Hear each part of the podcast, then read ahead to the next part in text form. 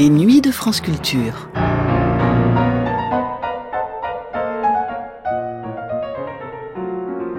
La musique de Francis Poulenc est marquée par la perte. Celle avant tout de ses parents, alors qu'il n'était encore qu'un tout jeune homme, ce qui explique peut-être chez lui cette sensibilité, cette capacité unique à mettre en musique l'émotion suscitée par la mort. Le décès soudain de son ami Pierre-Octave Ferrou, compositeur lui aussi, lors d'un accident de la route, le rapproche d'une religion à laquelle il avait tourné le dos. Deux ans plus tard, en 1938, il écrit ses litanies à la Vierge Noire, qui marquent son entrée par la grande porte dans la musique religieuse. Son Stabat Mater, composé douze ans plus tard, sera aussi une réponse quasi instinctive à la mort d'un proche, l'artiste Christian Bérard. Malgré le ton enjoué de certaines de ses compositions, difficile de ne pas penser que la noirceur et la profondeur émotionnelle de la musique de Francis Poulenc vient justement de ses expériences déchirantes, de la douleur insupportable que lui cause la perte. En découle dans sa musique une immense, une insondable mélancolie. Une insondable mélancolie, c'est aussi le titre de cette émission que consacre Cécile Ozol à l'univers vocal de Francis Poulenc, pour les grands musiciens. Une visite guidée du côté sombre de l'œuvre du grand compositeur français, où la poésie rencontre la tristesse, où le lyrisme rencontre la perte, c'est tout de suite, dans une émission diffusée pour la première fois le 13 janvier 1999.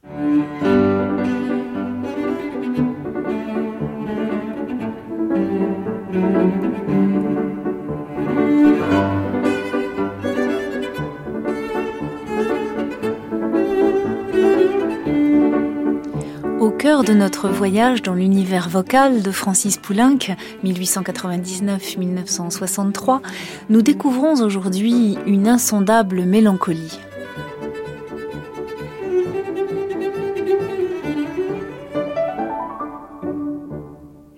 Et si nous commencions cette émission par le portrait physique de Francis Poulenc? Un grand homme, pour sûr, grand et nonchalant aussi, un peu mou. Certains l'ont dit hypochondriaque. Poulenc est à l'écoute, mais pas aux aguets. Poulenc n'est pas un chat alerte et bondissant. Il aurait plutôt du grand chien fidèle, un peu dégingandé tour à tour, prostré ou sautillant, l'humeur vagabonde et puis parfois fantasque. Presque toujours, c'est vrai, teinté d'une mélancolie, comme on voile une lumière trop crue, un visage trop ému ou un tableau trop fraîchement peint. Jeune homme, tout jeune homme, il perd ses parents, sa mère d'abord, puis son père. Il lui reste alors une jolie fortune, l'assurance de pouvoir vivre en composant. Mais il lui manque, il lui manquera toujours l'appui des aînés, l'assurance de pouvoir se reposer un instant sur d'autres. Poulenc, un éternel enfant trop vite grandi? Eh bien peut-être. En tout cas, il partage avec Apollinaire le goût de la nonchalance, de la rêverie.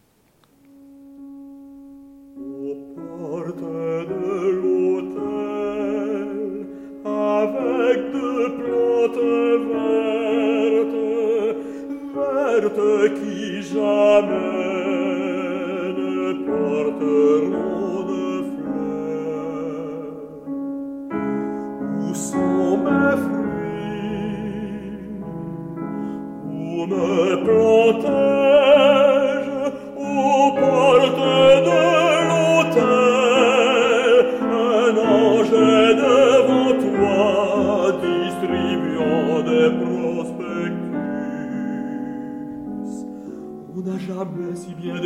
du la verdad.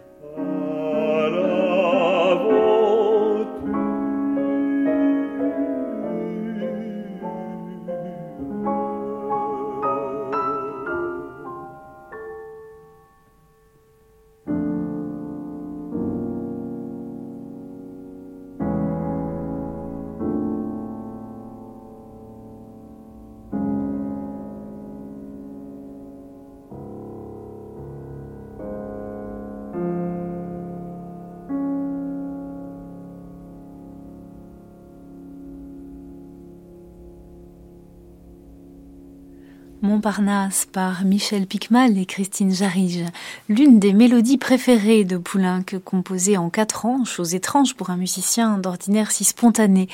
Avec une heureuse nonchalance, il y évoque ce Montparnasse découvert par Picasso, Braque, Modigliani et Apollinaire, bien sûr, comme il avait évoqué en 1938, et toujours sur un poème d'Apollinaire, cette fameuse guinguette d'une île de la Seine, immortalisée par Renoir. C'est la grenouillère que je laisse à Pierre Et Francis Poulenc le loisir de vous interpréter.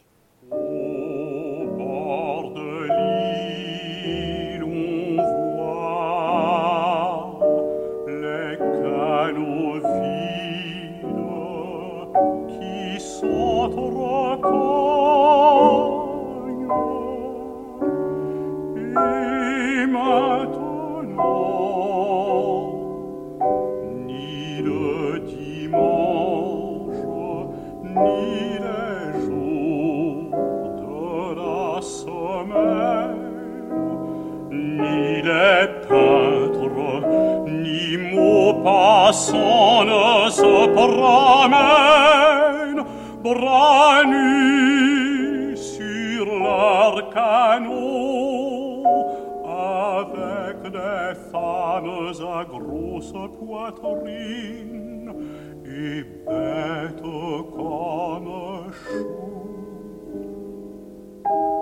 Petit bateau, vous me faites bien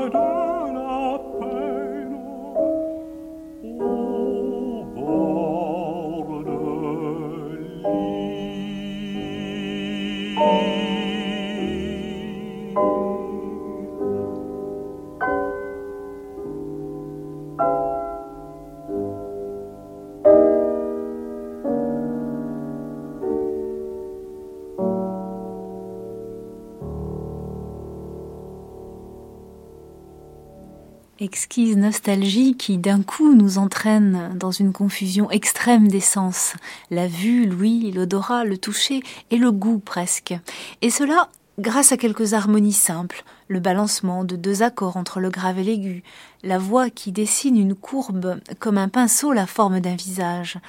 Aucune intention humoristique, aucune dans cette mélodie qui se souvient.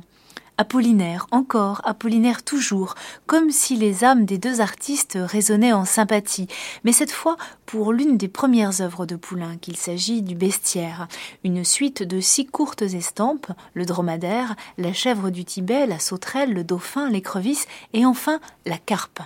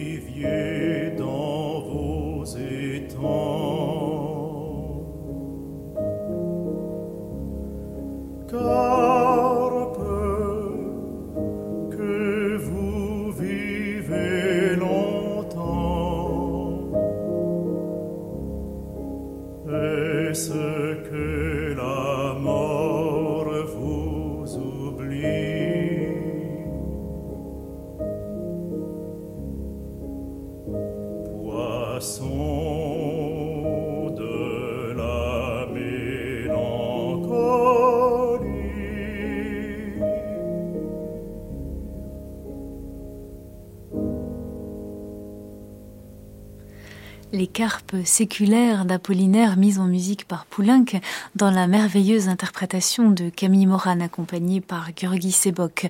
Une thématique tout à fait dans l'air du temps au début du XXe siècle puisque Ravel avait composé ses fameuses histoires naturelles en 1906 et que lorsque Poulenc rentre en permission à Paris en 1918, eh bien c'est pour apprendre que Louis Duret, l'inconnu du groupe des six, venait de mettre en musique tout le bestiaire et c'est pourquoi Poulenc lui dédia ses six mélodies autre poète marquant profondément de sa mélancolie la veine compositionnelle de Francis Poulenc, c'est Paul Éluard.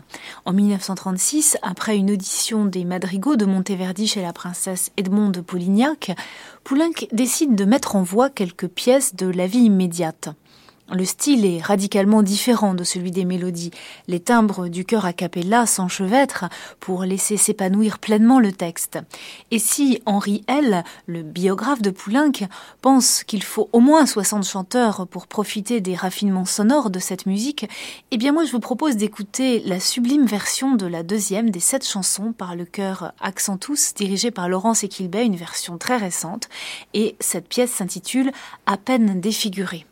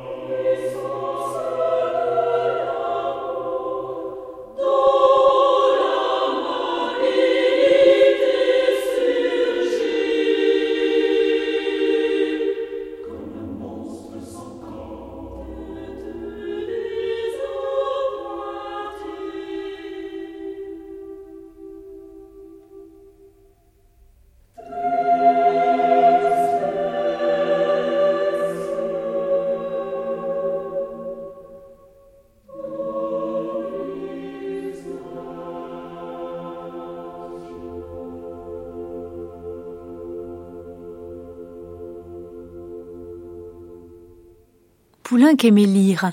Il passait beaucoup de temps à découvrir les nouvelles livraisons des revues littéraires et poétiques qu'il classait et annotait, pensant à des mélodies futures.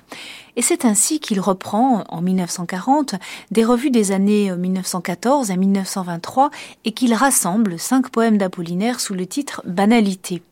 Ces mélodies ne forment pas un cycle, mais leur enchaînement satisfait le compositeur. Il parle même à leur sujet de sa difficile facilité. Sanglot, la dernière mélodie, est un poème très poignant d'Apollinaire sur le paradoxe de l'existence inexorablement lié à la perte et à la mort.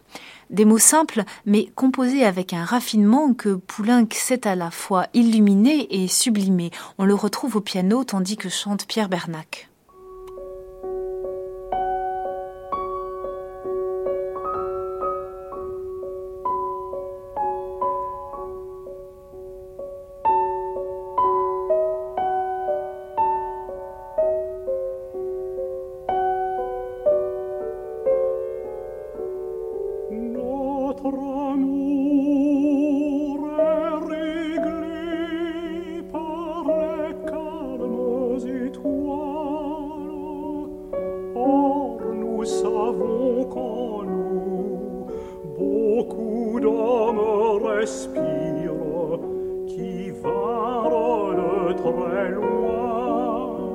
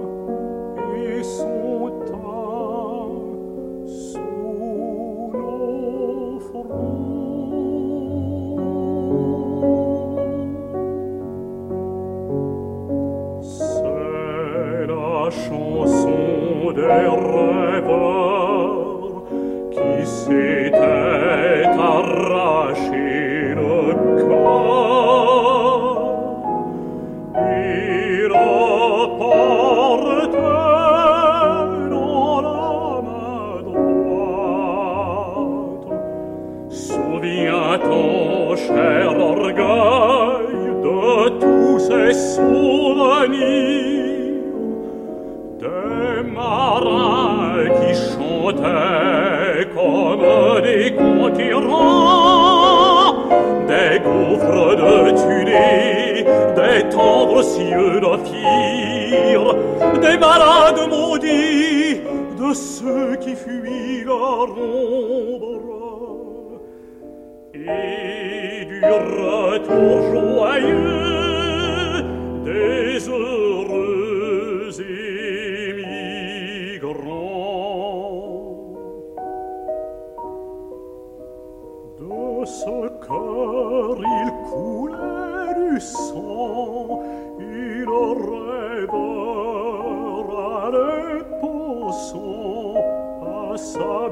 blessure délicate. Tu ne briseras pas la chaîne de ses causes et douloureuse et nous disait qui sont des effets d'autres causes. Mon pauvre cœur, mon cœur brisé,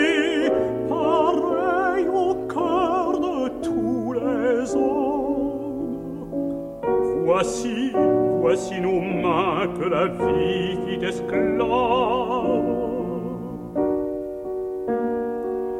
Et mort d'amour, où c'est tout comme, et mort d'amour, et le voici, ainsi.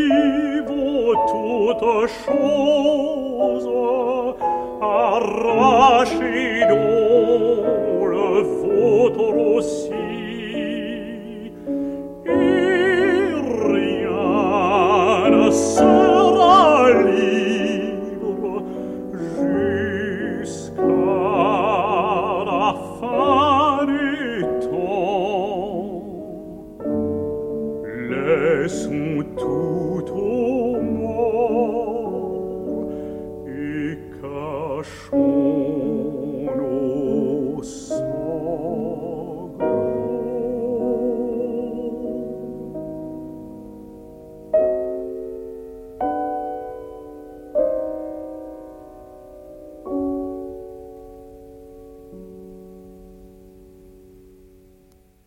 À la fin des années 50, Poulenc a ajouté à ses poètes d'élection deux interprètes choisis.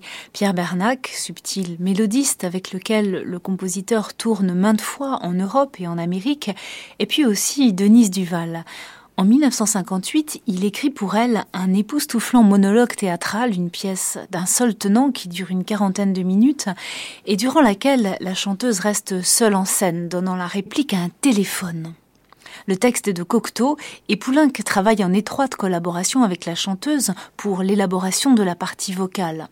Alors que Denise Duval se remet d'un amour malheureux, Poulenc tente d'échapper à l'engrenage des médicaments tranquillisants. Cette partition est donc écrite très vite, dans une sorte d'exaltation effrénée, peut-être due à la passion de Poulenc qu'il craint de perdre et dont il veut ainsi, en quelque sorte, exorciser l'issue. Empreinte de mélancolie et de passion dévastatrice, La voix humaine demeure une œuvre lyrique poignante, extrêmement sensuelle, qui réussit à river les spectateurs à leur siège une fois admise, bien sûr, la langue, les airs roulés, les e muets et puis aussi toutes ces conventions théâtrales. Très vite, quelque chose s'installe comme en prise directe avec les émotions du chanteur. Et Denise Duval de préciser, je la cite, On aimera toujours, on s'offrira toujours, on pleurera toujours, on se suicidera toujours. C'est cela qui donne à la voix humaine une forme d'éternité. On peut la jouer en jean ou en chemise de nuit, dans une chambre d'hôtel ou dans une cabine téléphonique. La douleur est de partout. Oui, on a l'illusion d'être l'un contre l'autre. Et brusquement, on met des caves, des égouts. Toute une ville entre soi.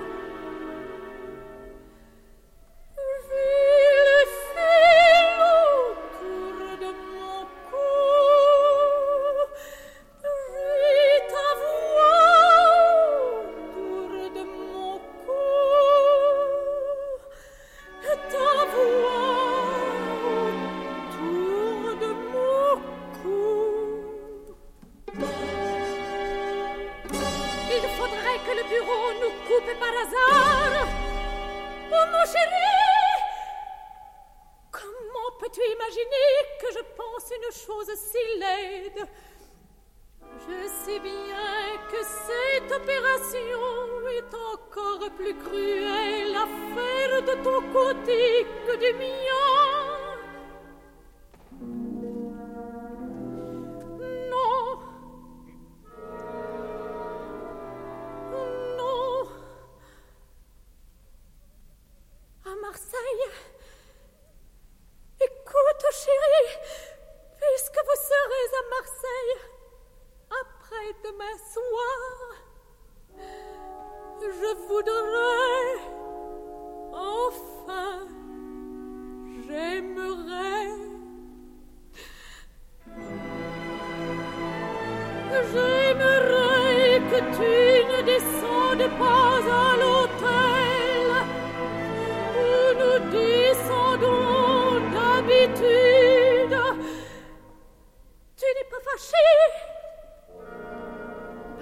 que les choses que je n'imagine pas n'existent pas.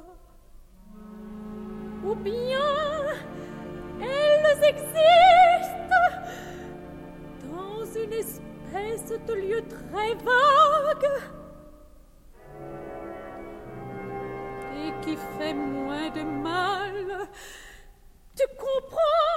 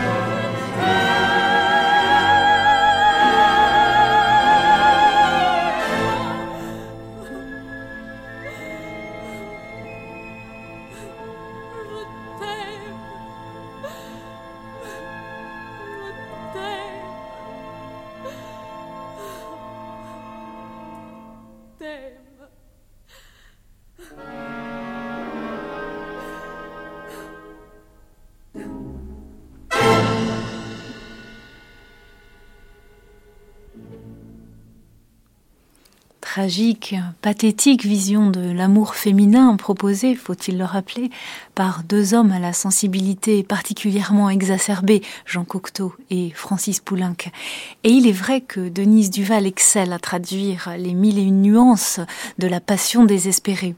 Quelques années auparavant, Poulenc avait composé pour Jean Anouilh la musique de scène de sa pièce Léocadia, une valse chantée faussement viennoise, expressément pensée pour le soprano léger d'Yvonne Printemps. Et il s'agit là d'une toute autre vision de l'amour, réchauffée cette fois par l'ancienne épouse de Sacha Guitry.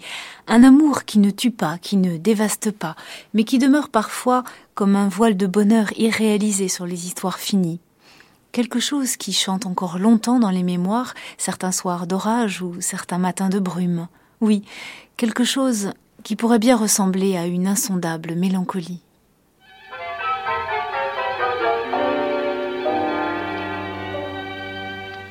Les chemins qui vont à la mer ont gardé de notre passage des fleurs effeuillées, les cons sous leurs arbres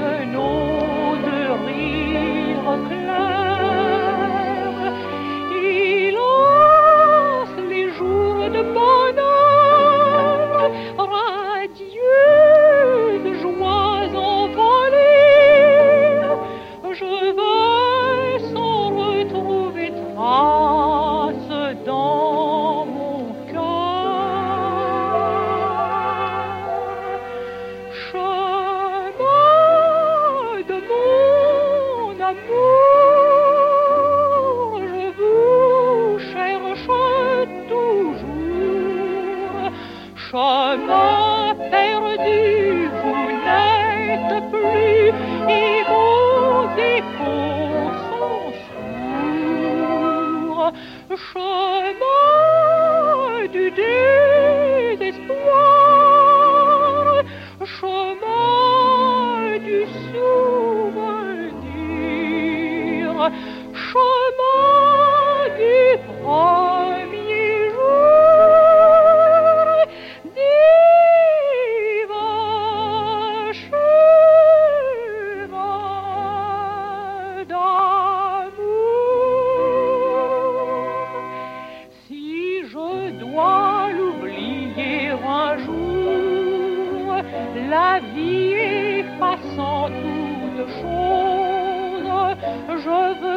mon cœur un souvenir repose plus fort que l'autre amour.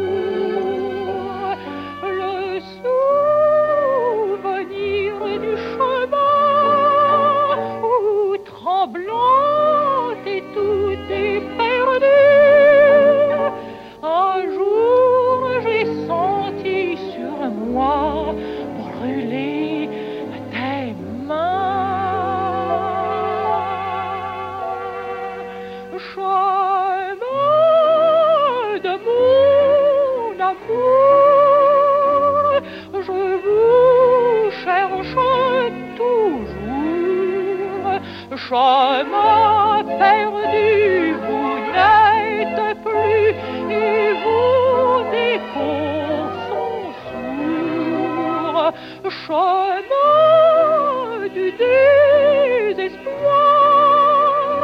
chemin du souvenir, chemin du premier